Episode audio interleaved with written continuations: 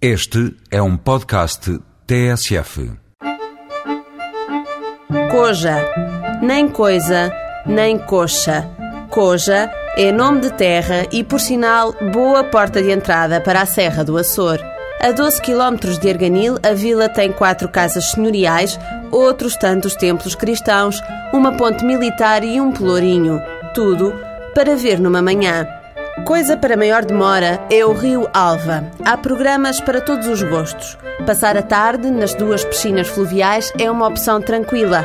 Segue-se o aluguer de canoas e, para os que nunca deixam as botas de montanha em casa, o ideal é subir até à freguesia da Benfeita.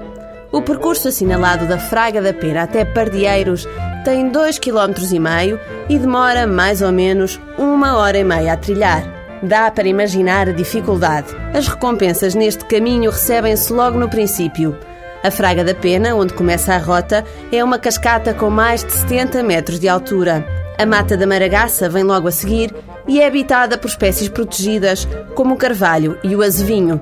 Dentro do bosque encontram-se ainda antigas casas de xisto que se vão tornando mais frequentes à medida que se sobe a Serra do Açor. Mas o trilho da Serra da Pena é circular e em breve começa a descer. De regresso à base, se lhe apetecer um mergulho, aproveite as piscinas fluviais de Benfeita, inauguradas este verão. Dormidas por estas bandas só em Coja. A melhor opção é o parque de campismo, mas nem pense em dormir no chão.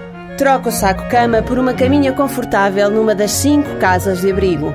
45 euros por noite é o que basta para ocupar casinhas com capacidade para quatro pessoas. É caso para exclamar que coisa boa!